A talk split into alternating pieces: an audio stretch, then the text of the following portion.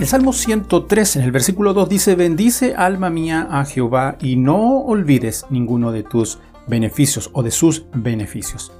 En la mayoría de los bancos y algunas instituciones comerciales ofrecen tarjetas de créditos y esencialmente el concepto de la tarjeta es el mismo. Un límite de crédito disponible que es utilizado en un periodo determinado para luego ser saldado o pagado, obviamente. Sin embargo, la diferencia entre una y otra institución son los beneficios que ofrecen a los clientes. En mi caso, la cuenta que yo tengo ofrece la posibilidad de acumular puntos o millas en, otros bancos. A otros puede que les favorezca o les guste la tasa de interés que cobran, mientras algunos buscan tal vez el mayor tiempo de pago o la mayor cantidad de cuotas que les permita sin cobrarle intereses. David en el Salmo 103 reconoce que ha sido bendecido y por tanto su alma debe bendecir a quien le ha favorecido con los mismos.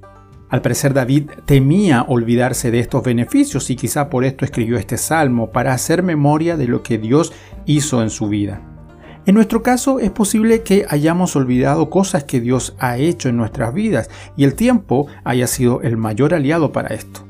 Por tanto te invito a que eh, juntos hagamos memoria de esas cosas que en su infinita misericordia Él ha hecho por nosotros. Puede que haya sido aquella vez que nos libró de un accidente, quizás el momento en que estuvimos solos y sentimos que Él estaba ahí, quizás cuando superamos alguna prueba que era difícil o tal vez cuando esa persona especial entró en nuestras vidas. Cada uno tenemos recuerdos propios, seguro, solo usted y Dios lo saben pero estoy seguro de que en cada uno de estos Dios ha mostrado que ha hecho algo maravilloso por lo cual debemos ser o sentirnos agradecidos.